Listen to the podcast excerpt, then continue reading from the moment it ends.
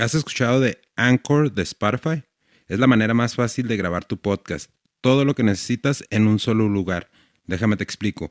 Anchor tiene todas las herramientas que te permiten grabar y editar tu podcast desde tu computadora o tu teléfono. Cuando haces hosting en Anchor, puedes distribuir tu podcast y escucharlo en diferentes plataformas como Spotify, Apple Podcast y muchas más. Es todo lo que necesitas para hacer un podcast en un solo lugar. ¿Y qué crees? Lo mejor de todo es que Anchor es totalmente gratis. Así es que descarga el app o visita anchor.fm. Es A-N-C-H-O-R.fm para empezar. Download the Anchor app or go to anchor.fm to get started. Y ahora empezamos con él. A mí me tocó escuchar a una persona alguna vez que trabajó en una mm, donde creman a las personas Sí.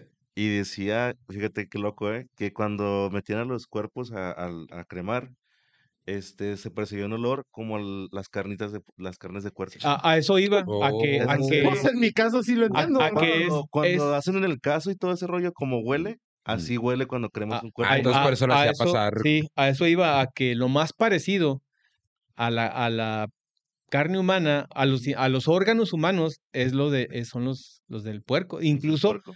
Hicieron eh, el olor y pruebas también para ver si te podían hacer un trasplante de corazón de puerco a, a un humano y de riñones de puerco. Pues es Sí, lo que usan en, utilizan- la- en las escuelas forenses y todo esto es lo que usan, ¿no? Utilizan- marranos para O algunos practicar, órganos de, para de- suturas, Mm. todo este asunto. Y, y pues se comía, o sea, él se comía a sus víctimas también. O sea, esa era una de las cosas que también por eso es el, el apodo del caníbal de Atizapán, que era porque él se comía a las muchachas. Hijo de su. Pero hasta te digo, los- muchas veces los vivos somos más cabrones que, que los muertos, güey.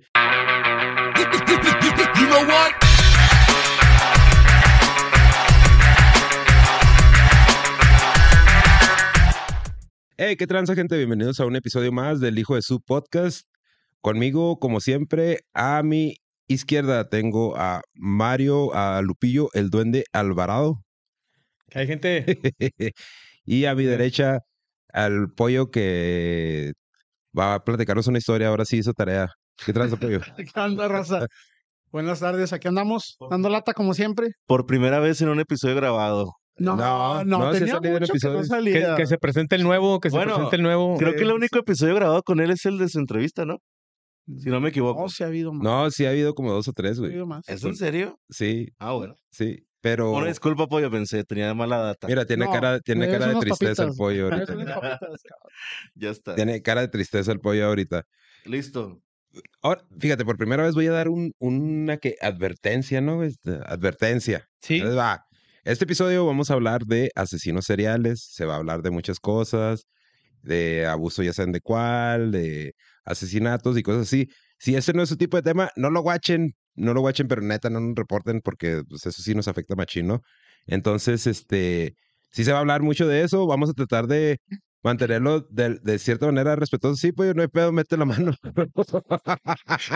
Se evita. no, este güey, la pinche introducción. Pollo, así lo dejas, güey, así lo dejas. Es como mi bienvenida. se nota que es nuevo. Eh, le, están, le están checando, lo están checando al güey, están cerciorándose que, que de veras esté donde está, lo traen del puro Yumi, yo creo. no, mira, aquí estoy en el, en el estudio, mira, no te estoy echando. Diría- di- mentiras. En parte es cierto lo que estás diciendo, pero no puedo decir este, porque se enoja mi mamá. Ah, ok, ándale, pues. Bueno, entonces, como les estaba diciendo, Raza, eh, vamos a hablar de asesinos seriales. Vamos a tratar de mantenerlo respetuoso y divertido dentro de lo que se pueda, porque estos temas sí son bien densos. Y puedo decir que esta es como que mi especialidad, ¿no? Es lo que Tu doctorado. La literatura que me gusta leer y escuchar, güey. Pero si quiero aclarar, no porque me fascinen los asesinos seriales, sino porque me fascina mucho tra- tratar de comprender cómo trabaja el cerebro de, las, de, de esos güeyes.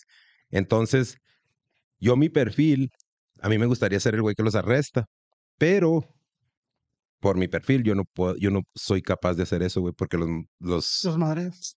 a todos, güey. Porque sí son güeyes muy marranos, la Sí, neta, güey. sí, la verdad. sí. La neta. Y eso sí es para dar miedo porque estos güeyes son de carne y hueso, los encuentran en todas partes del mundo y ahorita vamos a platicar de eso. Está entre el 1 y el 3% de la población mundial. personas con estas características, Y, y mira, rasgos. hay un dato curioso. güey. Que se pueden atrever, ¿no? A hacer algo así. Sí, sí, sí, hay un dato curioso. Yo hay un autor que leo. Este güey escribió uno de los libros más, este, ¿qué se puede decir? Porque estás con el Mario, güey. Ah, perdón, perdón. Me presté el otro que no era. Este güey Ya. escribió uno de los libros más, se puede decir que más completos sobre asesinos seriales. Se llama Peter Bronsky y su libro se llama Asesinos seriales. Este, es- este libro lo reconoce mucha gente porque tiene mucha información, ¿no? Este güey, curiosamente, no es un perfilador del FBI. Un perfilador del FBI, hay una serie en Netflix. eh, de, de hecho, ya no, hay, ya no hay temporadas nuevas que se llama Mindhunter. Entonces, el departamento del FBI creó una, una unidad donde estos güeyes hacían los perfiles de los asesinos seriales. Había organizados, desorganizados. O sea, son, son varias cosas, ¿no? Entonces, estos güeyes, nada más con, con estudiar el modo operandi de, de, de estos asesinos seriales, daban bola con muchos de estos güeyes. Pero Cabrón. era muy controversial ese programa. Creo que de hecho ya lo descontinuaron. Ah, se llamaba. ¿Qué era lo controversial? mm, se prestaba mucho a que detuvieran a personas que no estaban cometiendo los crímenes. Entonces, Tenían un margen de error entonces. Es como prenderle un red flag a las personas que si bien no son, pues como que dices, ah, caray, no fue, Mm. pero... eh, es que sí, sí, sí está detuvieron. potencia, pues. Pero sí detuvieron. Ajá, sí detuvieron- sí detuvieron a muchos, a muchos asesinos seriales. El problema es que con los datos que tenían, un- es un ejemplo, ¿no? Como decir, el vato es alto, es eh, ex gordo, tiene barba, usa lentes y tiene la voz, este, Muy ambiguo, sí, sí, muy ambiguo. Entonces, pues están describiendo al pollo, un genérico. Simón. Yo soy genérico. Sí, sí, sí. Entonces, a ver, pollo, tú eres el bueno. Ya te metían, te investigaban y todo. Checaban que toda tu, toda tu coartada diera y todo el pedo. Entonces, ah, bueno, entonces este güey está libre. ¿Sabes Ya me encerraste un mes, Sí. ya me hiciste vida imposible. Simón, Simón, ya me estuviste investigando, ya me estuviste Sí. siguiendo. Entonces, creo que lo descontinuaron, no estoy muy seguro. Sí tuvo mucho éxito, pero sí era muy controversial ese programa. Bueno, entonces volviendo a Peter Bronsky. Pe- Peter Bronsky no es, no es ningún de esos tipos. Dice, en su libro, de hecho en la introducción, dice, se puede decir que yo soy una persona común y corriente como ustedes. Pero este güey, se escucha un zumbido. Sí. ¿Es el aire? Es el aire. Es el aire. Ah, Por mí apágalo. Pues vamos a apagarlo a ver si no nos da mucho calor. Ahí está. Bueno, entonces, este güey empieza su libro porque él tuvo un encuentro con dos asesinos seriales. Pero lo curioso es que uno fue bien intrascendente, o sea, fue nada más que se lo topó en Rusia, no recuerdo bien el nombre.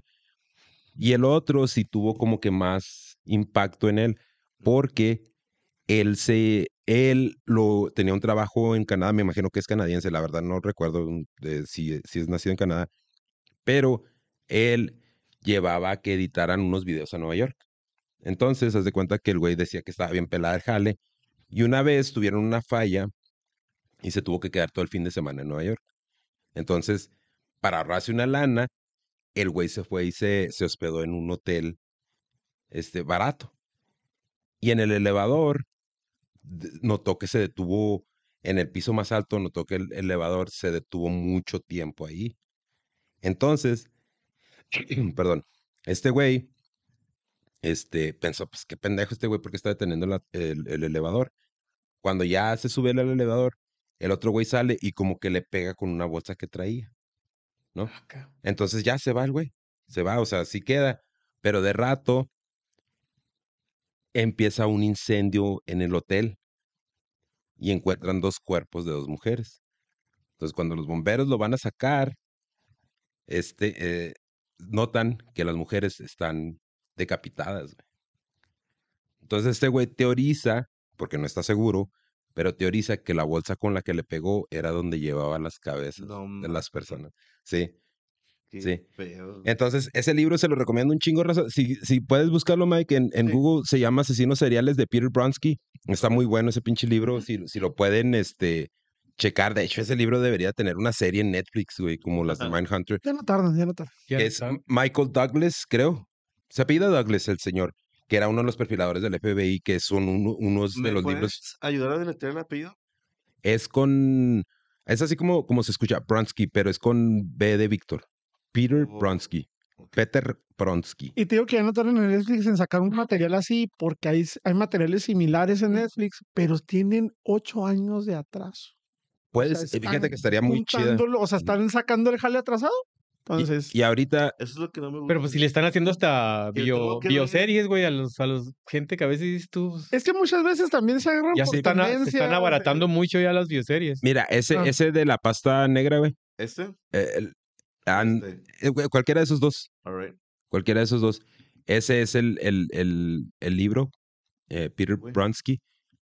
Ah, mira, está en, en 7 dólares, güey. Oye, Está bien qué barato, baratísimo. güey. Sí.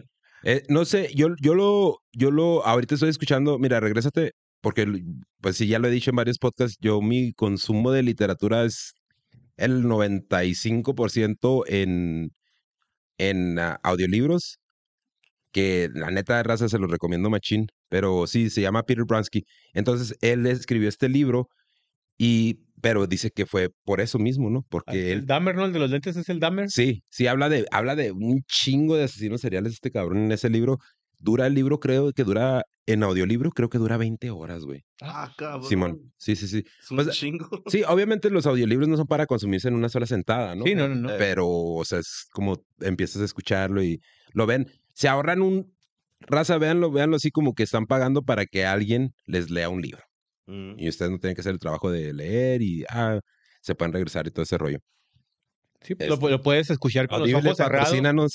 Con los ojos cerrados. Agarrando tu viaje, tú imaginando. Sí, tú, tú te lo imaginas, lo que él te va diciendo con los ojos cerrados, tú te lo vas a imaginar. Esa es una de las ventajas del, del contenido en audio, güey. Sí. Que te da, que te da esa ventaja de, de tú irte imaginando. Oigan, ¿ustedes no hacen eso cuando leen el libro? Yo sí. en papel. Sí, es. también. Sí, en papel también lo También. haces igual, pero es que ya cuando los platican sí está mejor. Sí, porque te liberas, ¿no? Sí, Porque sí. Es que cerrando los ojos te, te sumerges en ese mundo. Exacto. no, y, Y con los ojos leyendo, pues no hay una mosca que te distraiga o, o es a lo que me refiero. Pasa alguien y ya te distrae. O cuando no hay Sí. luz y todo eso. Ajá. Y por ejemplo, pues en tu trabajo tienes la oportunidad de que puedes estar escuchando mientras sí, estás trabajando. sí, ¿verdad? sí, o cuando vas manejando. Sí, porque muchos pues no, no tenemos esa facilidad de poder escuchar por Mm. estar trabajando o haciendo otra cosa. Sí, inclusive hasta en el cantón, ¿no? Le estás ayudando a, a- a la señora con los trastes o... Mientras, en, en vez de escuchar, la, como- la- en vez de sí. escuchar las rolitas para trapear, escuchas un audiolibro. Eh, también se requiere. Sobre ¿eh? asesinos seriales. Sí, no, la neta, güey. La neta, sí hay muchos libros. De hecho, ahorita también estoy leyendo otro de él que se llama American Serial Killers, también, asesinos seriales americanos, pero ese apenas lo, lo estoy empezando. Y estoy escuchando el de el de Dioses Americanos de Neil Gaiman. Pinche librazo, güey, no mames. Sabemos que, que, que la finalidad de, de, de escribir estos libros, ¿no? O, por ejemplo, cuando publicas videos, etcétera, Sí. etcétera. Pero ¿no se les hace que también hasta cierto punto, para gente que está dañada, puede ser como una guía de lo Como que alimentar, pueden ajá. o no hacer?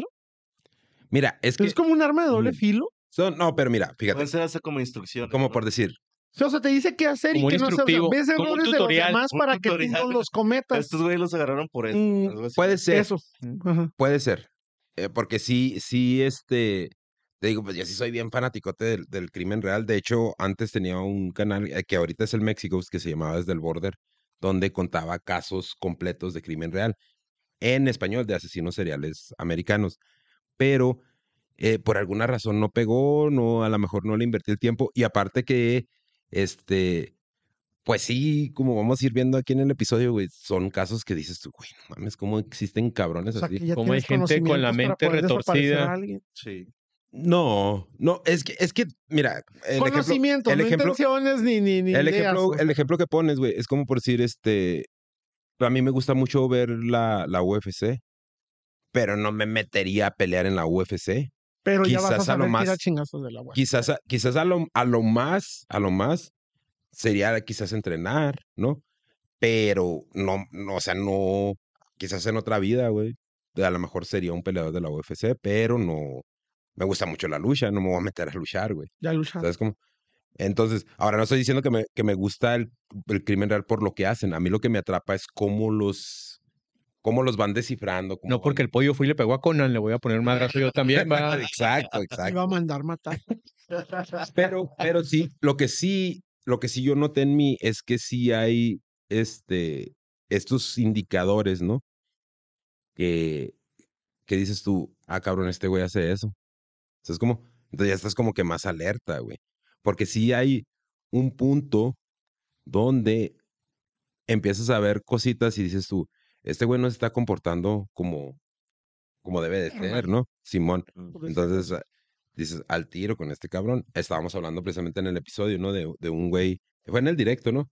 De un güey que, que dice, es que yo quiero ver nada más a ver cómo les explota la cabeza. Ah, sí, Ah, cabrón, espérate, güey.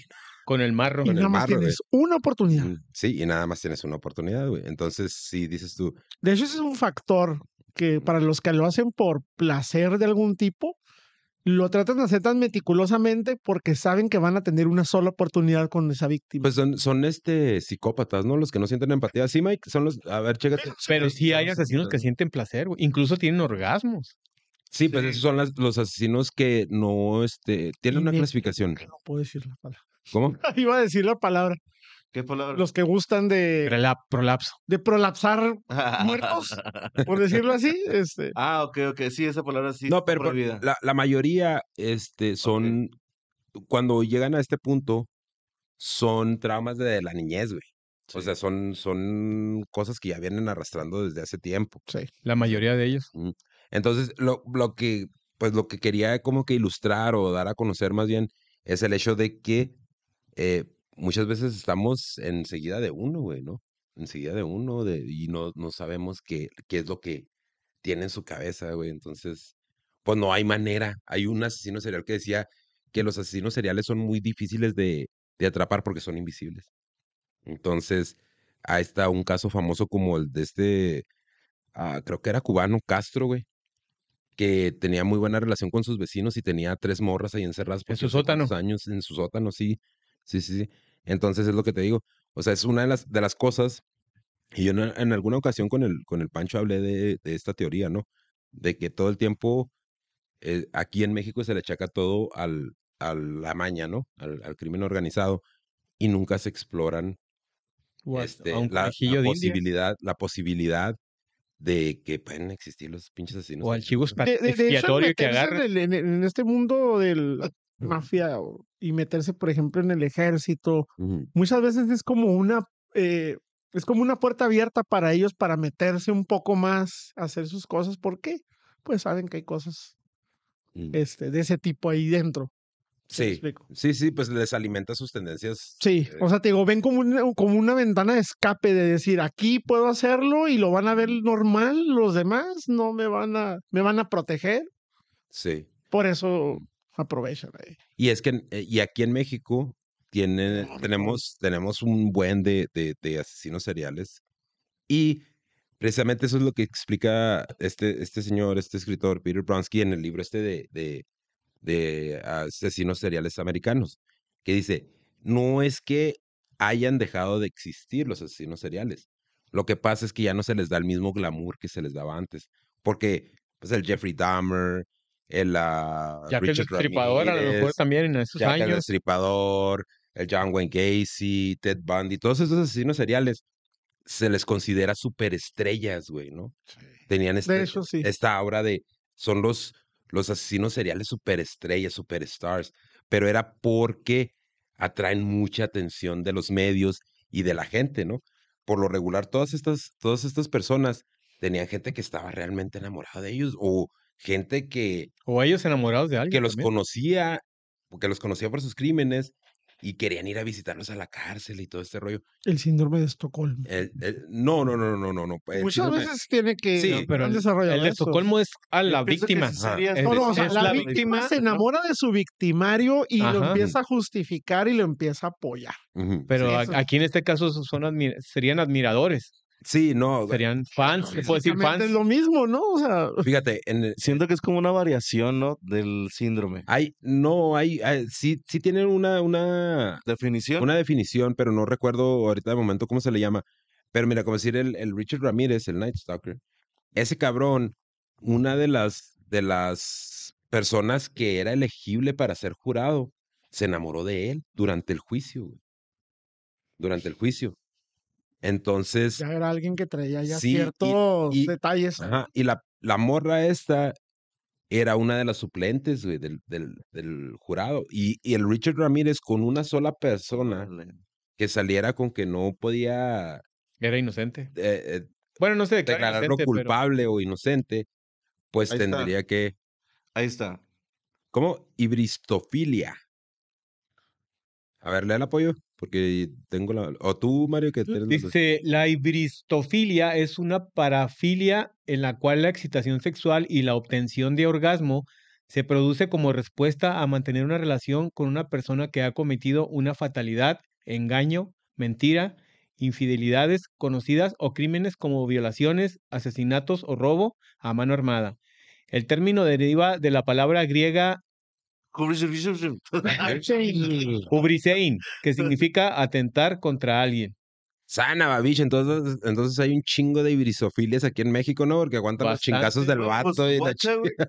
Dice, alguien que ha cometido, o sea, te atrae la gente o sientes placer sexual, orgasmos, al tener algo con alguien que es, hizo una fatalidad, engaños, mentiras, infidelidades conocidas o crímenes. Eso aquí se da mucho en México. asesinatos de robo, hermano, no mames. Sí, güey, aquí en México está Hasta van y les lleva, hasta van y les llevan lonche, güey. No todos somos así. Van y les llevan el lonche al jale y todo, que güey. Güey, o sea, engaños y mentiras, güey, pues no mames, todo el mundo, ¿no? Para te digo. Sí, pues aquí hay un chingo, sí, sí, vamos a basarlo eso como parámetros. Pero yo creo que es más bien para personas que, que cometen violaciones graves, Pero yo creo Y- que están fuera del entorno familiar, ¿no? Porque, pues, una esposa, pues, si O estás sea, casada con alguien, El, el engaño y mentira están, o sea, no, no es una mentira pequeña, una mentira así normal. Tiene que ser una mentira fuerte, o cómo. Me calor, güey. porque no sé si, si has visto eh, una entrevista que le hacen a una señora porque detuvieron a su hijo por robo. Dijo, oiga, pero su hijo roba y se droga. Sí, pero se droga poquito. Ah, sí, sí. Sí, no Ah, sé si lo- si lo sí, sí me llegaste a ver. Sí, me acuerdo. sí Él no le Sí. hacía daño a nadie, pues, Sí, o No sea, hacía sí. nadie, pero Porque imagínate que llegaba y lo. ¿En serio soy Sí. tan amable O sea, de darme sus pertenencias? Ahí Porque- como estás, como estás en el entorno familiar, pues lo justificas, ¿no? Pero sí. cuando no estás dentro del acordé, entorno era, familiar, era una, una mujer que estaba defendiendo a un güey que metieron a la cárcel porque robaba. Y Mm. sí, sí robaba. Era una chava, ¿no? no, Era, no, era el novio de. Era el hermano de ella, si mal no recuerdo. Sí. Algo así, es, no- Ahora, no siempre. Tengo, tengo yo una pequeña duda. Mm. Exactamente qué. ¿Cuáles son los requisitos que tiene que cubrir para ser eh, eh, nombrado un asesino serial, aparte del modus operandi que se repita? No, Porque yo he visto asesinos seriales Sí. que tienen, no sé, 10, 15, 20 víctimas y otros que por dos o tres. Mm. No, mira, lo, lo que pasa, como, como explica el, el Peter Brans- Br- Bransky en este libro, se actualizó la, la definición recientemente por el FBI. Antes creo que eran cinco personas o más. Ahorita es una, un asesino serial, es una persona que mata a más de tres, ah, bueno, a tres personas o más en diferentes, cir- en diferentes Eventos. actos, diferentes eventos, sí. Más o menos algo O así. sea, no necesita que todo sea de la misma manera. No, porque un asesino en masa es como decir un alguien que llega y como decir están en- como decir en, en Estados Unidos, ¿no? Los tiroteos. Los tiroteos de Estados Unidos de las escuelas donde mueren varios varios chavos. O sea, no tiene es que un ser asesino en masa. ni de la misma manera, ni tiene que ser No, en el este, mismo, por las mismas en el razones. mismo evento tampoco. No, Porque puede ser de la misma manera, pero por diferentes no, puede, razones. o sea, puede ser por cualquier razón. Puede ser por, o sea, vamos a suponer como hay un cabrón nada más que no recuerdo. Es que es multihomicida y asesino en serie. Esa es la es- diferencia. ¿Cuál es la diferencia? Pues que el, el bueno, no, es bueno, ese es, es Sí, el multihomicida es el que en una en un mismo acto mata a varias Sí, pues el personas. asesino en masa, ¿no? Ajá, Sí, sí, sí. ese es el Ok, y el otro multihomicida. puede matar muchas, pero en diferentes En lapsos diferentes de tiempo. Sí, o sea, que te vas. Hay, hay un asesino que. a- a- a- te la voy a platicar cómo estuvo, ¿eh? Nada más que no recuerdo el nombre porque apenas lo estoy leyendo es- este, libro.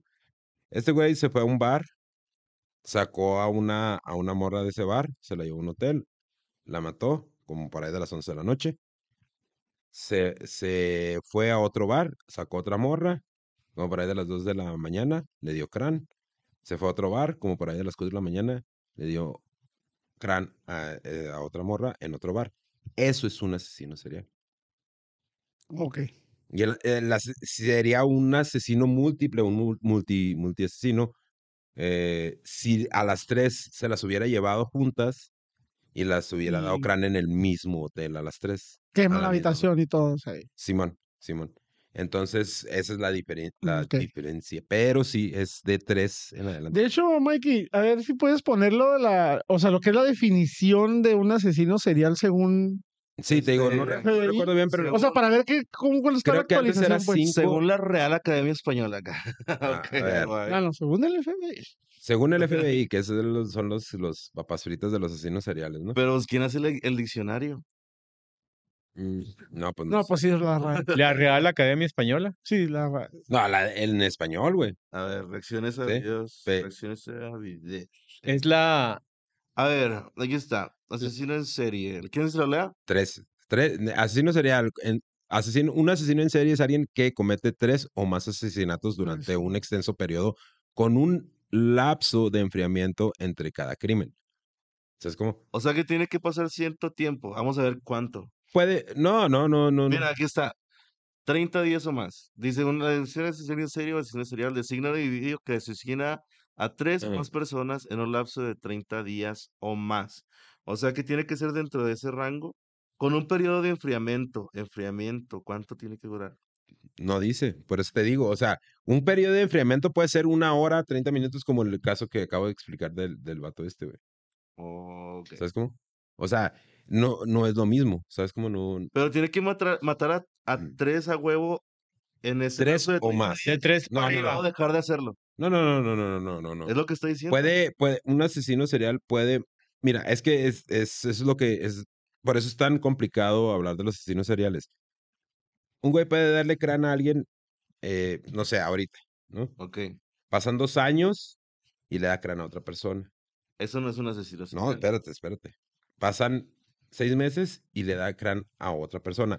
El problema con los asesinos seriales es que sus periodos de enfriamiento, conforme Varían. empiezan las, las distorsiones psicológicas, van bajando, Van variando. van Ajá. bajando, van variando, van. Y eso es lo que es, pero al final de cuentas sí son asesinos en serie. O por porque- eso dice 30 días o más. Sí, o sea, sí, no sí. tiene que ser en 30 días. a huevo. No, no. Y tampoco tienen que ser tres personas. Pueden, de- o Bueno. sea, el mínimo es tres. De tres para arriba ya. Sí, Ya se considera. ya se considera asesino serial. Mm, ya comprendí, ya comprendí. Ya, ya. ya. Ent- Como decir, eh, el, la, ¿cómo se llama? El caníbal de, ¿dónde? Caníbal de Atizapán. El caníbal de Atizapán. Eh, Sí leí de él, pero a ver, recuérdame tú cómo estuvo el pedo, porque sí tengo algunos datos de, de ese señor. Ok, eh, bueno, empezamos con el caníbal entonces. Simón. ¿O con qué quieres empezar, güey? Eh, no, pues le damos con el caníbal. Ah. Eh, el caníbal es una persona, y digo es porque aún vive, está encerrado, de 75 años. Y lleva hasta ahorita en su historial 29 víctimas. Ah, cabrón. Pero todavía están por identificarse más de 4.000 piezas óseas, güey, que tenía enterradas en su casa para determinar cuántas víctimas más pueden ser de esas 4.000 piezas. Este cabrón era el que era un líder de manzana. Era, empezó como, sí, o sea, estuvo involucrado en la política, eh, creo que era del PRD como jefe de vecinos, Mm. eh, jefe de, de la, ¿cómo se llaman? Ahí en las colonias en el DF, alcaldías, Alcaldía. Alcaldías. alcaldías, y este, pero su mundo, su modus operandi era como era una persona ya grande, 70 años, les generaba confianza a la demás gente. De hecho, por el asesinato que, la- que lo descubrieron, acompañó a una señora a hacer unas compras al mercado de abastos. güey. Sí. Entonces, el, ella era esposa de un policía. Y ese policía, pues bueno, la muchacha ya no llegó Mm, y él empezó a investigar dónde estaba su esposa, hizo lo- la demanda, la denuncia, este, los, los carteles esos que va- empiezan a pegar allá y todo ese rollo. Pero él empezó, eh, de hecho, cabe mencionar que fue sin el permiso de las autoridades, pero él tomó los videos para ver la, la trayectoria de su esposa durante el día que se, ese día que desapareció, ver todas sus actividades mm, y descubrió que en donde ya le perdió la pista, entró a la casa de- del señor de ahí ya no salió. Y ya no salió. Pero lo más eh, tétrico se puede decir es que, pues él brincándose la- la- las leyes y brincándose sus jefes, eh, se metió a la casa de este señor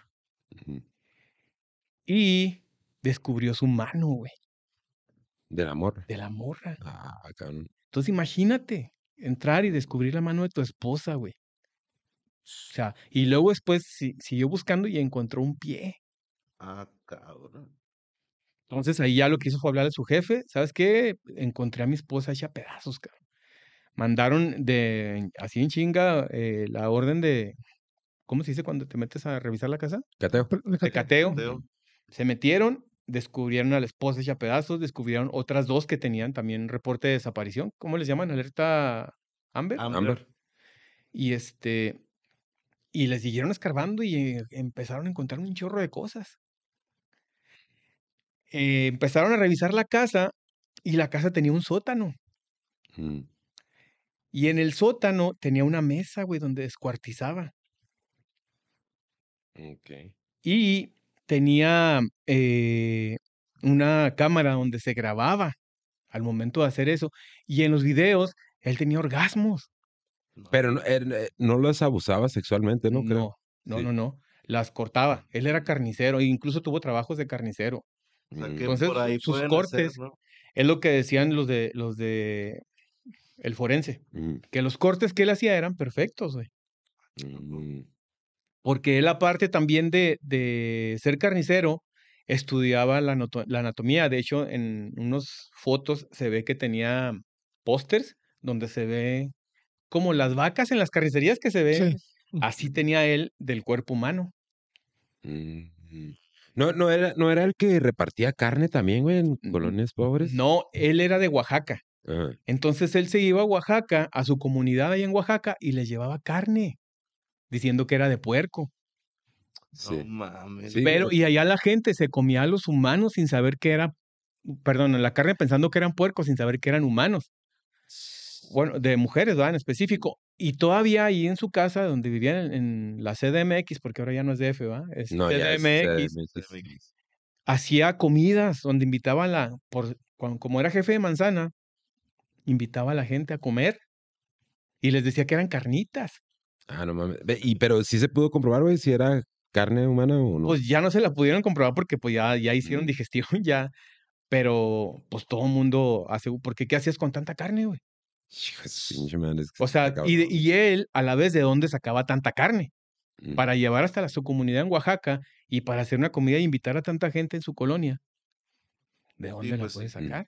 Sí. Y, y se miraba, te digo, en los videos que él se, porque él se grababa, don- y incluso en cada video le ponía la fecha y le ponía el nombre. O sea, estás enfermo, o sea, es, es una mente muy torcida para tener un orgasmo mientras estás descuartizando a, a tu víctima, güey. Sí, Y güey. saben que tenía orgasmos porque lo- en los videos se miraba. O sea, imagínate qué tan retorcida es tu mente y cómo han de haber sufrido todas esas mujeres. Pues que ya es una. Son unas desviaciones muy culeras, güey, de y, la y neta. qué tan tanta confianza le da a una mujer para no estar alerta y que un señor de 70 años te pueda someter. Bueno, aunque se, se dice, según la- los reportajes, que llevaba más de 30 años haciendo esto. Sí, pues es que es, lo que te digo, que, o sea, absolutamente todos los asesinos seriales, todos, todos, todos, cometen un error que es el que... El que los atrapa, que es el que con el que los atrapa. Entonces, ahorita ya, de cajón, tiene 29, ya confirmadas. Eso sí ya es... Esas ya están confirmadas. Más aparte, al terminar de hacer la revisión de los 4.000 restos óseos que, que sacaron de su casa, enterrados, Mm, ver a cuántos cuerpos más pertenecen, ¿va? mm. Entonces, pues sí, es una historia muy reciente, muy cabrona y muy tétrica, güey. Muy, muy tétrica. Incluso en una entrevista que le hicieron las televisoras dijo, ya está hecho. Ya es muy tarde para pedir perdón. Aunque me arrepienta, ya está hecho. Sí, sí, pues es que son personas, y, e- y eso es lo que, eso es lo que también a veces me, me, me agarra a mí, ¿no? Me, me atrapa a mí, de que dices tú, No, todos Ninguno todos muestra, yo creo que arrepentimiento de los todos tenemos algún tipo de, de de aspecto que nos falla, ¿no? Pero hay unos de estos güeyes que no muestran absolutamente nada de empatía, güey. O sea, son estos cabrones que pueden ver que están madreando a otra persona y ellos sí como que Sacan el están celular y lo madreando. graban. lo graban, ándale, exactamente. En vez de tratar de intervenirnos, si son tres cabrones, un tiro derecho pues es diferente. Sí. pero ya tres cabrones brincando uno, eh, güey, pues cálmenlo de la chinga. Que también, o sea, muchas veces es cuestión de no ponerte en peligro, ¿no? Porque tienes familia o lo que sea, pero de perdido haces. Sí, pues evitar, evitar Sí, ahí sí. una desgracia. Y ahorita él pues está eh, purgando su condena en la cárcel, que lógicamente es vitalicia la prisión. Sí, güey, pues ya 72 años Prisión y tiene 20 29 ahorita de cajón, ¿no? ¿Cuántos años dices que tiene? No, no, no. 29 víctimas fueron víctimas. 29, ¿no? Dijiste, Ahorita 29 oficialmente tiene víctimas. 29. Nueve víctimas. Está, Mm. está por, o sea, el número va a crecer cuando ya eh, definan los restos óseos ¿A cuántas a personas? cuántas pertenece? personas pertenece. Mm, ok. Porque pueden, son restos, son cuatro mil restos óseos, pero pueden ser de diferentes, o sea, ¿cuántas personas? ¿Cuántos huesos tiene el, cuerpo humano? 200 y fracción. Ahí lo, ahí lo busco. Ahí Un lo- chingo. Entre cuatro, 200 entre cuatro mil. Ok, te voy. O sea, Un putero. también, güey. No me pongas a hacer matemáticas. Pero igual muchas de las piezas, o sea, de las partes pueden ser del mismo cuerpo, ¿no? O sea, puede ser un solo cuerpo triturado. Tenemos 206 huesos. 206 no andaba tan mal. O Ya, sea, pinche pollo, nada más la cara tiene, güey. o por sí, pero ponle que esos cuatro mil medio cuerpo sea de uno y otro medio cuerpo sea de 200 Eso otro. sin contar que tengas un dedo extra.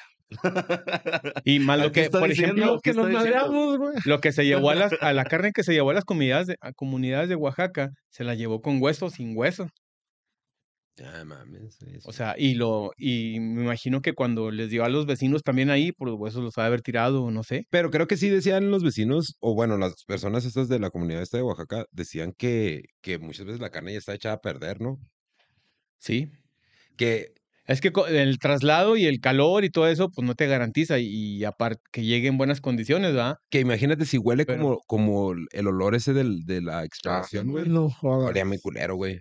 Muy una- feo. Una muy parte, fuerte, una- muy feo. sí, y, lo, y lo que se me hizo a mí más impresionante es de que estaba donde comenzaba el área de, más nueva del panteón. Sí, güey. O sea, era algo A, reciente. a lo mí me pasó algo ahí. con eso, de hecho la puse ahí en el grupo del podcast. Cuando iba camino a mi casa, volvió a ase- volvió a, a percibirse ese olor igualito adentro de Y mi así de fuerte, con esa intensidad que en, Adentro de mi carro, güey. No, sí, está Sí, muy sí, adentro de muy mi fuerte. carro y tuve que bajar los vidrios porque no lo soportaba, güey. Estaba bien fuerte, güey. Yo nunca he olido un descomposición de cuerpo humano, no te sé decir. Era algo grande, sí, Sí. porque era mucho el olor, Sí. pero no supe la verdad. Pero en cualquiera de los dos casos estaba de la Sí, chingada, pero, güey. pero estás o de acuerdo.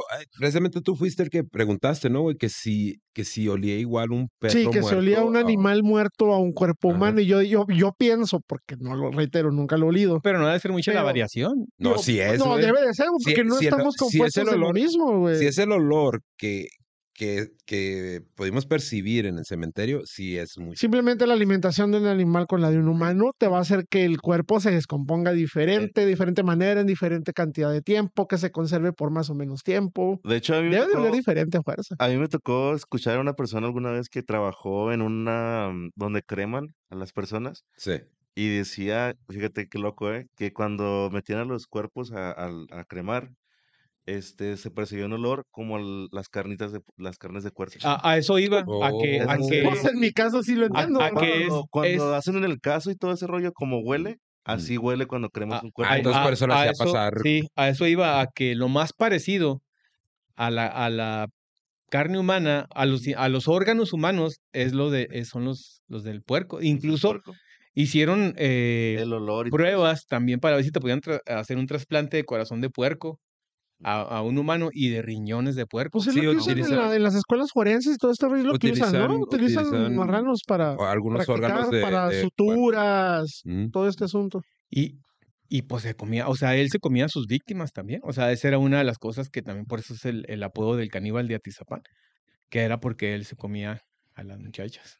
De. Pero hasta ahí, digo, los- muchas veces los vivos somos más cabrones que, que los muertos, güey. Porque mira, búscate una foto, el señor, si tú, lo, si tú lo ves, güey, si tú lo ves caminando en la calle, te que, que vendría siendo Eh, El an- caníbal de Atizapán. El, Ok, déjame le pongo. el caníbal de Tizapán. Si lo ves, güey, es un señor que tú dices. Sí, pues un viejito. Es un don, es un don que Puede ser dices. tu vecino, no sé. Sí, güey, que tú le dices, ¿qué, qué onda, jefe? ¿Cómo está? Y la fregada, que te, te Ah, lo- pues es Andrés Mendoza. Andrés ¿no? Mendoza, sí. Lo, buscamos con ese nombre. Ahí te voy. Sí, güey, es Ah, un señor que tú lo ves y te dices, "Ah, pues qué pedo con este güey, ¿no? ¿Cómo me cae mal que haga eso esta madre? Ahí está, míralo. Ahí está. No, sí se ve desconfiado. No, pues No, ahorita, no, ahorita pues, ya que lo sí, torciste, pues ya. ya. Parece a la Se Gilbertona. quita la máscara. Ándale. Se parece a la Gilbertona, güey. Ya ahorita torcido, pues ya se quitó la máscara. Ya Sí, pone. Sí, sí, ya ahorita ya. Pero, Parece la Gilbert. Sí se parece, güey. Sí, de hecho, sí, güey. pero, a ver, dale más para abajo, Mike, una que se vea.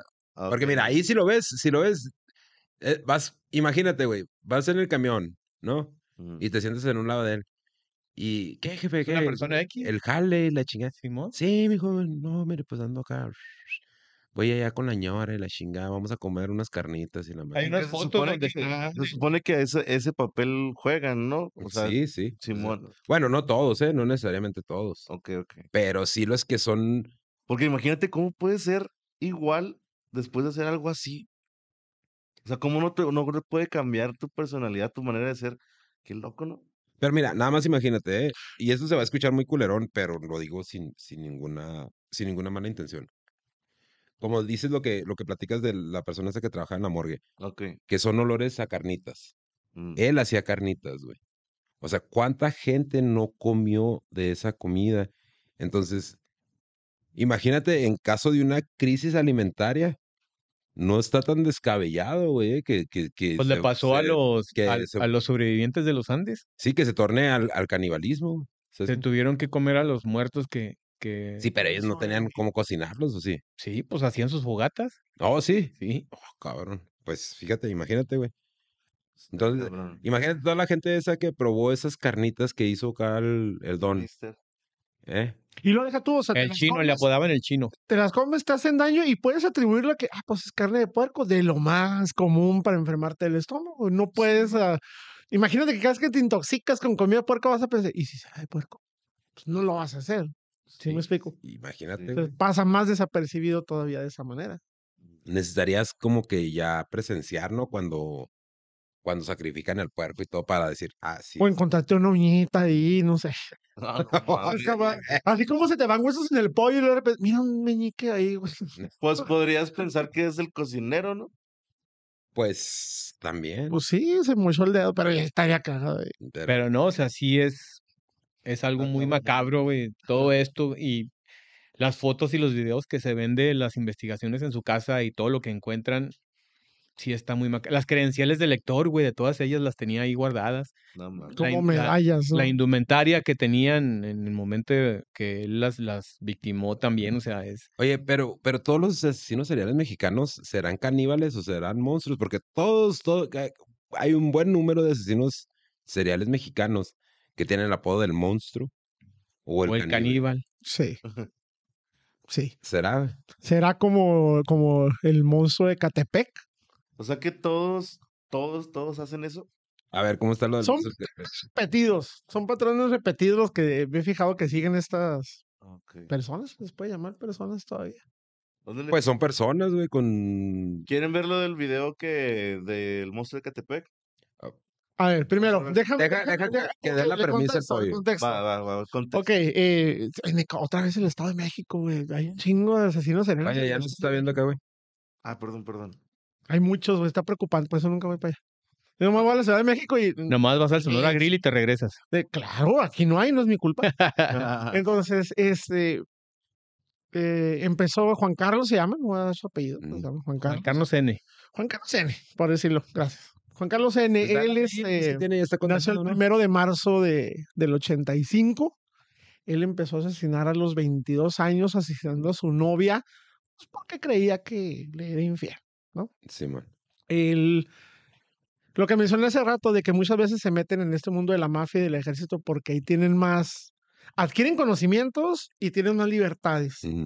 Él este, estuvo en el ejército mexicano, en el eh, región militar número 15, Sí. era conocido como el terror verde. Malverde.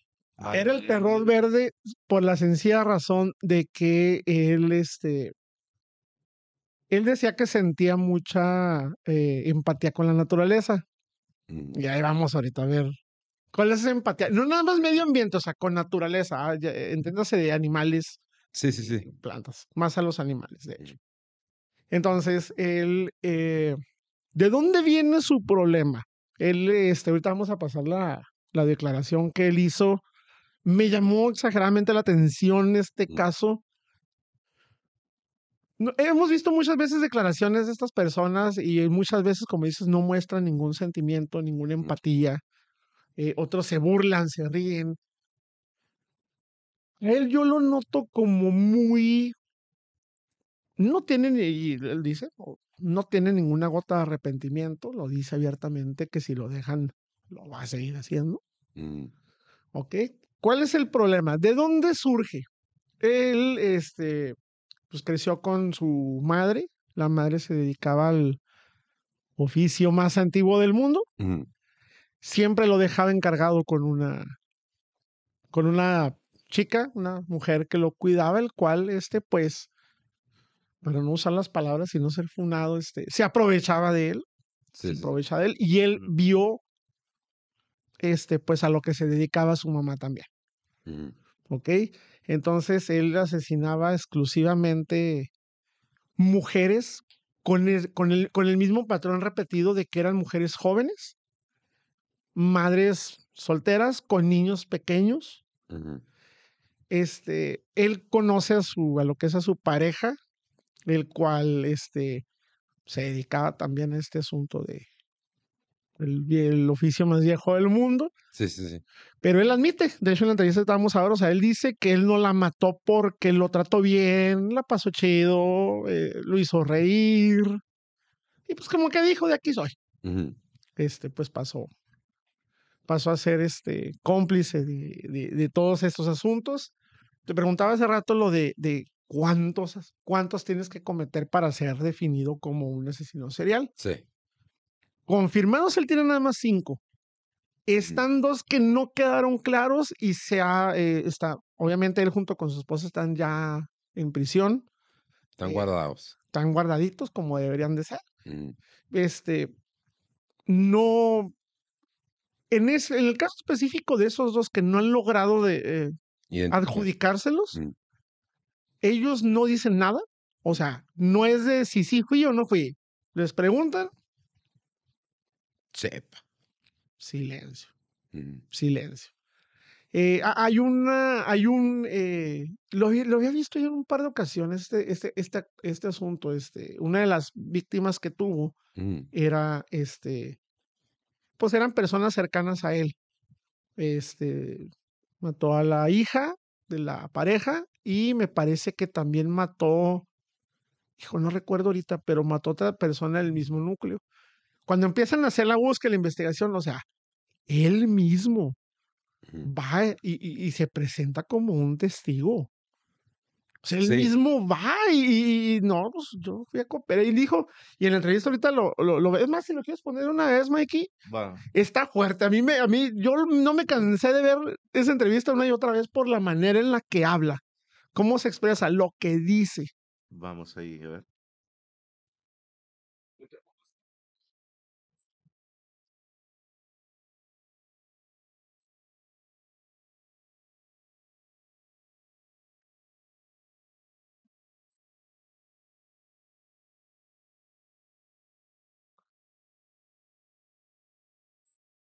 Narcisismo.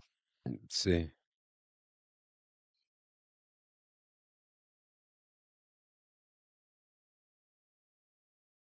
O sea que mm, finiquitaba puras mu- mu- Ok, mujeres. que se dedicaban. Poquito, po- Ok. poquito. Listo. Sí, o sea, lo que él hacía junto con su pareja es de que ponían anuncios de que solicitaban personas para que hicieran limpieza en su casa, para que fueran las personas que, de servicio. Sí.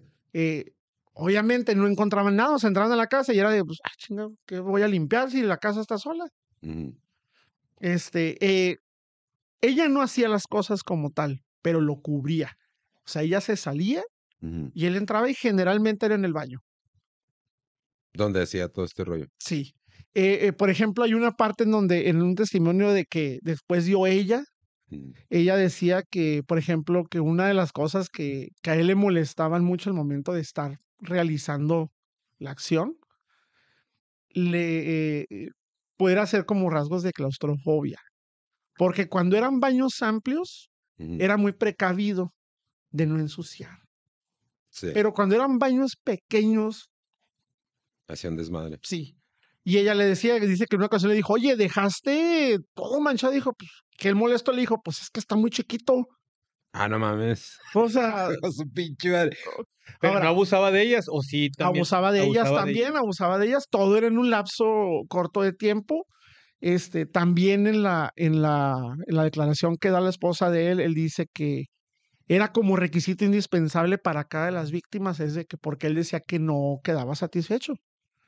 Que hubo una de las víctimas que, que ella le, que le dijo a su esposa, a ver, comienza a besarla, comienza a tocarla, y que no quiso, dijo, entonces lárgate. No manches. Entonces, ¿era abuso? Nunca se detectó ninguna víctima que fuera tortura como tal. Todo pasaba en cuestión de minutos, de horas. O sea, iba o sea, piquete derecho. era lo que iba, era lo O que sea, iba. sin- Guardaba Bueno. los, el- los corazones de sus víctimas para el sacrificio a la Santa Muerte. Ah, ¿Ok? Eh, Yo investigué un poquito de, eh, de los sacrificios de la Santa Muerte. No, la Santa Muerte en realidad, y, y los adeptos que, que, que saben de, de, de eso, mm. todos dicen, no, güey, o sea, o sea, es como el cristiano, el católico que va y te dice, te voy a matar porque estás en contra de Dios y te mato, dijo, o sea, no porque alguien dé sacrificios humanos a la Santa Muerte significa que todos lo hacemos. Sí. Recordemos que las de las matanzas más hor- horribles en la humanidad siempre han sido en el nombre de alguna religión. Sí. Entonces, Sí, sí, sí. Entonces, eh, se comía también, comían. De hecho, como dato curioso, eh, la manera en la que lo aprenden, iba campantemente con su esposa en una carriola y Ah, cabrón. traía partes Sí, traía. de, de cuerpo serio? este, en la carriola. No mames. Sí, obviamente lo que empezó, eh, estaban buscando deshacerse de los restos porque ya estaban echados a perder. Y para no llamar la atención, se Pues para no llamar la atención, se cagó el niño, no sé, Sí, sí, sí. etcétera. Y fue como, lo, fue como los aprendieron. Pero vean la, o sea, vean la simpleza El con la que lo dice. Ahora, otra, o- otra cosa. Ahorita que le llamo la definición de asesino serial, que dice que uno de los de las razones por las que los asesinos seriales son asesinos seriales, buscan llamar la atención. Sí, esta persona tiene mucho odio hacia las mujeres por lo de su mamá. ¿Sí me explico? Pero también yo noto que tiene, porque hay un lapso donde el entrevistador le dice, me gusta que me escuchen. O sea, está buscando llamar la atención. O sea, está Sí. buscando llamar la atención por fuerza, o sea. Pero te lo relata como cuando tú estás con tus compas y no, sí, nos peleamos, nos partimos la madre, o sea. Sí, pues es que. No, Pero sí le nota cierta, cierto odio. O sea, sí se le nota Sí, cierto odio. O sea, Se supone que hay diferentes cosas que van a lograr que esa persona haga eso, ¿no? O sea, hay diferentes motivos para que esa persona haga lo que haga. Sí. Hay motivos, hay, hay crímenes que son motivados por odio, crímenes que son motivados por sentimientos o algo así, jefe, ¿no? Sí. Sí, Son diferentes. Es que son crímenes, crímenes pasionales y todo este rollo. Ahí, vamos a, vamos a buscar eso para, para ahorita ponerlo. Voy a poner como que los tipos de motivos que existen, ¿no? Y ahorita editas ese cachito, güey. Y mientras, pásenme, no sean malos, pásenme una agüita mineral. Ahora, Ah, hay- otra cosa. ¿Tú no estás Eh, nada, carnal? ¿Quieres un agua mineral o qué? Sí, porfa. Como ahorita que mencionabas lo de que son psicópatas. Bueno, hay gente que confunde eh, los rasgos de un psicópata, los rasgos de un trastornado. eh, una cosa son, o por ejemplo, un, no sé, un trastorno de personalidad Sí. o un psicópata. No son enfermedades, son padecimientos de nacimiento. ¿Qué significa esto? Primero, no tienen cura. Ujú. no es como que algo te traumatizó en realidad y te lo ocasionó. Tiene, todos traemos cierta predisposición para absolutamente todo, para olores, para sabores. Bueno, Ujú. este tipo de, de- de personas, o sea, no los puedes llevar a un psicólogo o un, o- un psiquiatra. ¿Por qué? Porque es parte de su naturaleza, es parte de su personalidad. Como que tú cuentes, es muy bueno para contar chistes o porque tú seas muy llorón en las películas de amor Simón. o porque te guste mucho el suspenso. O sea, es parte de tu carácter. no se puede curar. O sea, un psicópata no se va a curar porque no es una enfermedad, es parte de su, de su ser. Ujú. O sea, un, un trastorno, por ejemplo, que es muy normal, el trastorno de, no sé, de personalidad. No, no hay.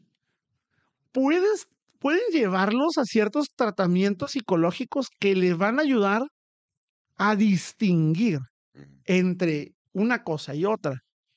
Mas no les van a quitar el impulso de hacer las cosas. No, porque, o sea, no es necesario, por eso es donde ya se recurre al medicamento, ¿no, güey? Al medicamento controlado para... Porque te digo, es algo, o sea, no es una enfermedad, simplemente el medicamento lo que te va a hacer es que te va a pagar ciertos sectores del cerebro Entonces- para que puedas controlar eso. Hay personas que lo hacen por, por, ah, por instinto y hay personas que lo hacen por, por experiencias de la infancia también, ¿no? O sea, Es experiencias de la infancia y mucho de esto también, güey, tiene que ver con los golpes en la cabeza.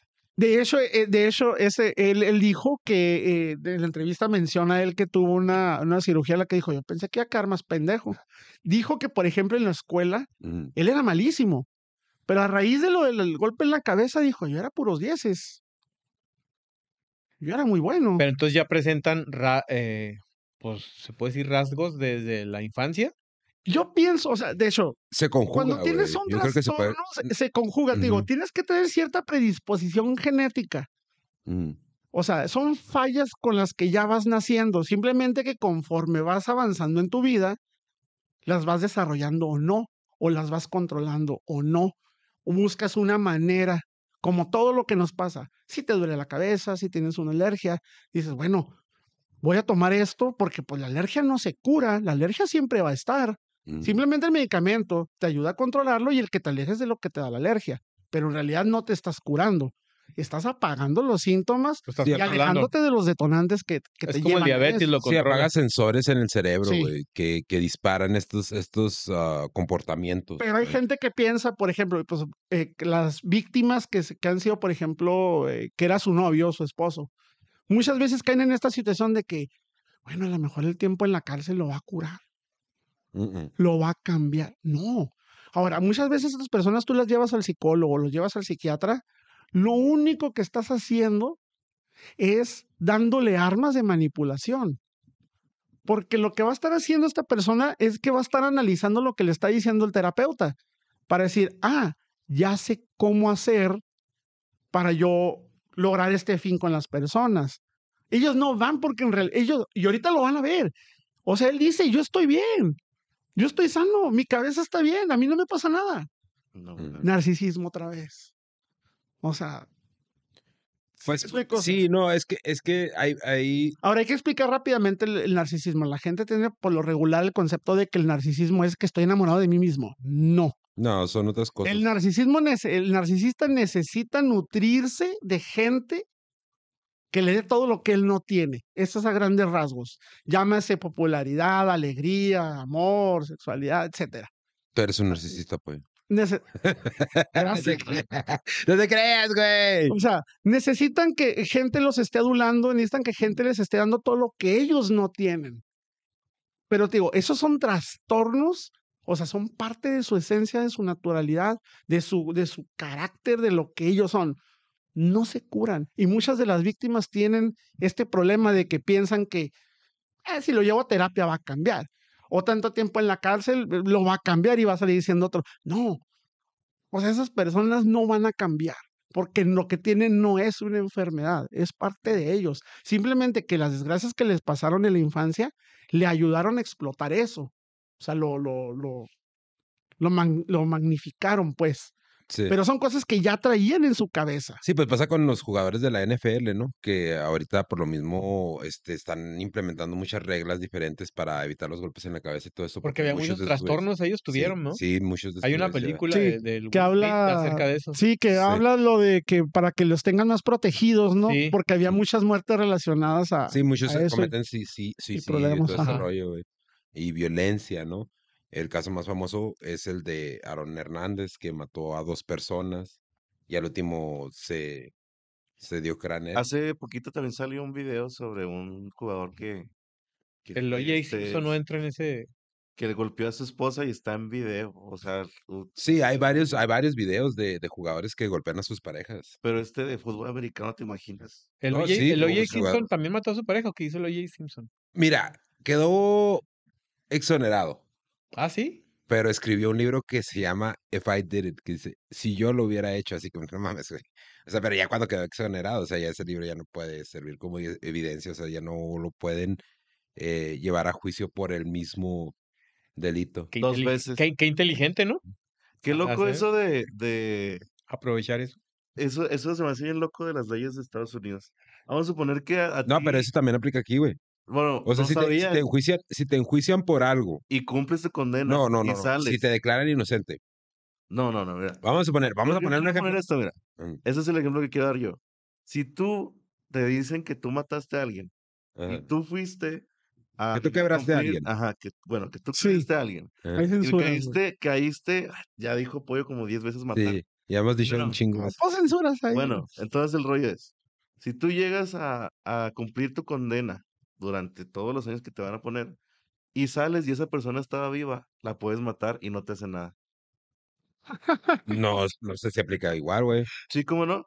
Sí. Sí, porque qué tal si tú no lo mataste y quedó vivo y tú este ya estás cumpliendo Pero entonces, pero, pero entonces no te están, culpable y Pero es que pero no suena coherente, porque en ese pero caso. o sea, te técnicamente no te están juiz- no te están enjuiciando por el, por haberle dado, dado crán a esa persona.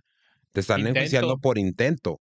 Entonces ya no es lo mismo el intento no, que finiquitar el tal? acto. ¿qué tal si si te enjuiciaron porque lo mataste y no estaba muerto? Es lo que es lo Pues que quedarías inocente porque no está muerto.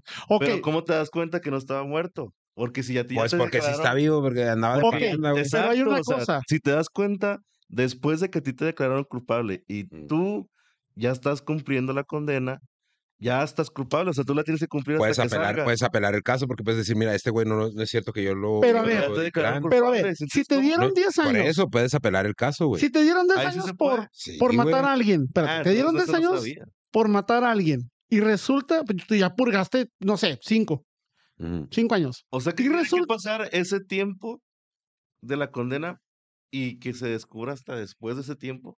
O sea, e- es parte de lo que voy, porque digo, si te, si te enjuiciaron por 10 años por haber eh, darle cuello a una persona, cumpliste 5 y resulta que la persona está viva.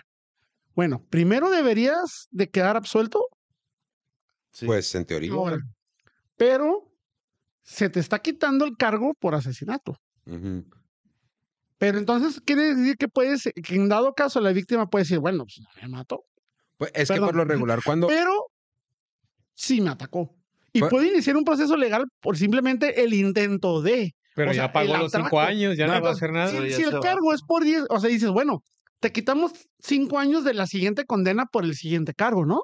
No, pero bueno, Eso es lo que pasa. es que, es que, o sea, Eso es, es a lo que es- Porque purgaste esos 5 años por escenarios- inocencia, güey. es que espérame, es que esos escenarios se me hacen muy. ¿Cómo te puedo decir? En Pero México lo podemos, Imposibles. lo podemos llevar a otro tipo de delitos. O sea, sí, sí, sí pueden pasar, güey. Sí pueden pasar, ¿no? Porque, A, a mí se me viene a la mente, por ejemplo, algún accidente automovilístico o en un Ajá. avión que te acusen por eh, Mira. homicidio imprudencial y de repente aparezca lo, la lo persona. único, lo único vez, que a mí sí, se me. que podría, desde mi perspectiva, obviamente no soy abogado, ni criminólogo, ni nada de este pedo. Lo único que a mí se me ocurre que para que pudieras hacer eso sería un fraude a una aseguradora. ¿Sí?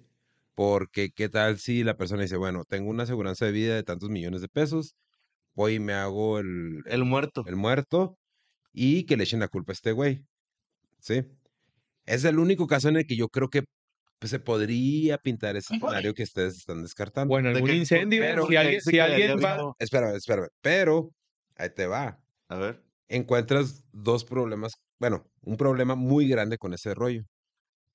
La aseguranza, la aseguradora, la compañía de, de se- de seguros o lo, como le quieras llamar, va a cerciorarse primero que en realidad Existe el cuerpo, ¿no? estés muerto. ¿Sabes cómo? Entonces, o sea, ¿cómo te puedo decir? Pero, por ejemplo, si no te Pero encuentran en hay un veces que accidente nada aéreo, más- güey, y Hay veces nunca que nada encuentran más tu un cuerpo. documento, ¿no? ¿Cómo? Por ejemplo, si tú tienes un seguro de vida Ajá. y mueres en un accidente aéreo, pero nunca encuentran tu cuerpo. Pero, o sea, eso, eso, Lo- digo, es, es- está muy difícil. lo que generalmente hacen para engañar a las aseguranzas es quemarlos. Por ejemplo, vas y te embarras, un accidente de avión, pues sí. vas y te seguro, embarras, ¿no? vas y te embarras en un carro y lo quemas. Pero estamos de acuerdo que ya ahorita en esos tiempos sería muy Sí, hay, difícil, sí hay mucha porque medicina pero forense sí ha habido rollo. biométricos, hay Ah, biométricos. Años Sí. atrás, es, lo- huellas, años atrás es lo que ha pasado nada más, o sea, que engañaron las aseguranzas. Ahorita pues, sí, ya con la Mm. tecnología que hay, pues ya no se po- ya no es Ya no es tan imposible. sencillo. Mm. Pero antes es lo que hacían, Mm. o los quemaban o metías el carro al, al mar. O, o, Ahí vamos este, en chinga hasta Mazatlán, ahorita a llevar el carro. No, no, pues a los que tienen, a los que tienen esos, esos, esos eh, lugares cercas, ¿ya? Pero por lo general eh, los quemaban. Y ya con eso había un cuerpo. ¿De quién? Pues eh, eh, presuntamente del asegurado.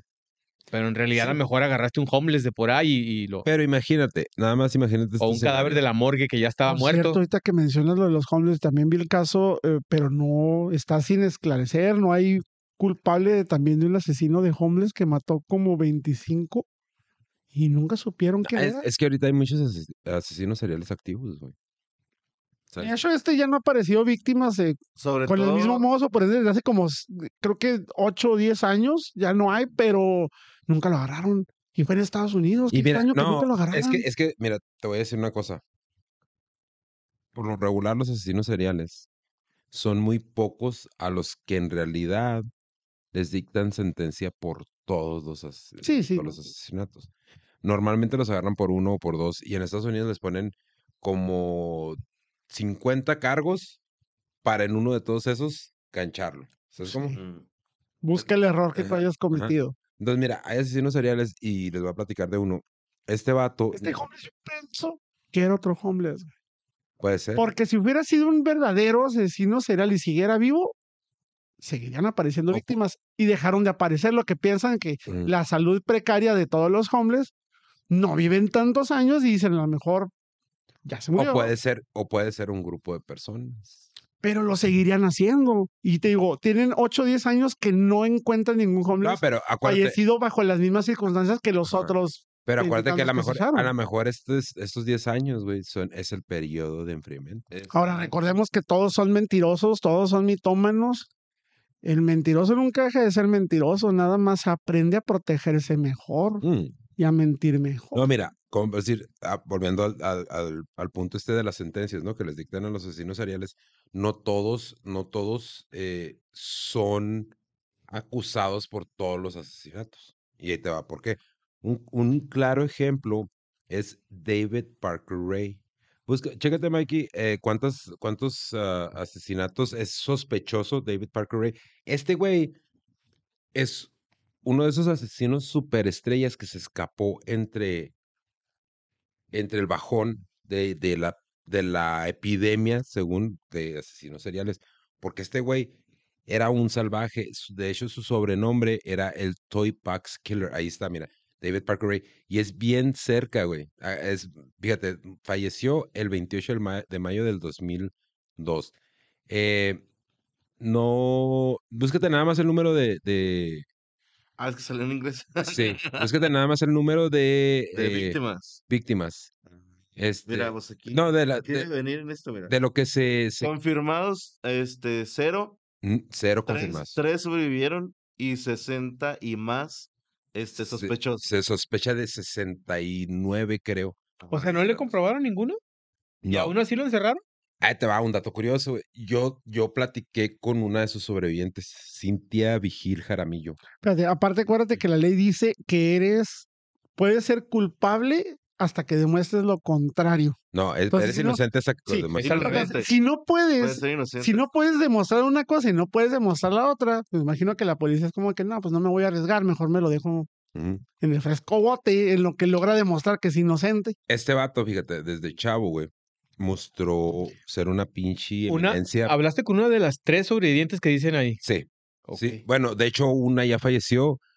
eh, la otra no estoy muy seguro. Pero es con Cintia Vigil Jaramillo, que fue la que le tumbó todo el caso, güey.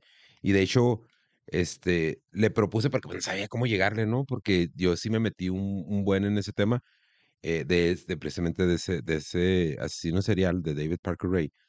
Este güey le llamaban el asesino de la caja de juguetes. Búscate la caja de juguetes de, de David Parker Ray. ¿Y de dónde es esta mujer. Cintia? Eh, Cintia, no, no estoy seguro si es de, Albu- de Albuquerque, Nuevo México. Sí, de ahí ahorita la nota que Pero estaba en medios No sé si es de- nacida, no sé si Ah. es nacida ahí. Eh, pero sí, lo, lo, lo poco que platiqué con ella, le, le propuse, ¿no? Platicar, o sea, tener una entrevista para el México, porque no estoy seguro si habla español. Eh, entonces, pues, pero quedó así en el aire, ya no le di seguimiento, pero ella me dijo, yo estoy dispuesta a hablar de todo esto. Bueno, mira, este señor, David Parker Ray, este, tenía todo, dale más, güey. ¿Qué? Para que, chico? sí, sí. O sea, en las fotos, las fotos, no, no, las fotos. Porque eso era parte de lo que tenía en, en la, en la traila. Esa traila a él le costó, se asume que en ese tiempo invirtió creo que 50 mil dólares en esta madre. ¿Da más fotos, Mike? Mira, esta del medio, esa. ¿Esta? Esa de esa camilla. Esa camilla, güey, ahí amarraba las morras, güey, y les hacía un chingo de cosas. Aquí abajo donde dice La sex chamber, dice ahí. Simón, No mames. Simón, era una cama quirúrgica, güey. ¿Ves las monas, güey? Hay, hay un chingo de fotos, güey. Este cabrón era sadomasoquista. Hasta un dildo se ve ahí, Sí, ¿no? sí, güey.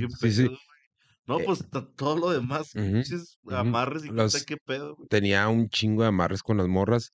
Ahora, este güey tenía, fíjate, tantas víctimas fueron, se sospecha que asesinó a 69 o más víctimas, pero sus víctimas no hay un número exacto. Se cree, se estima, lo estiman los del FBI, que hay muchas personas que fueron víctimas de este güey, pero este güey las soltó y no recuerdan nada.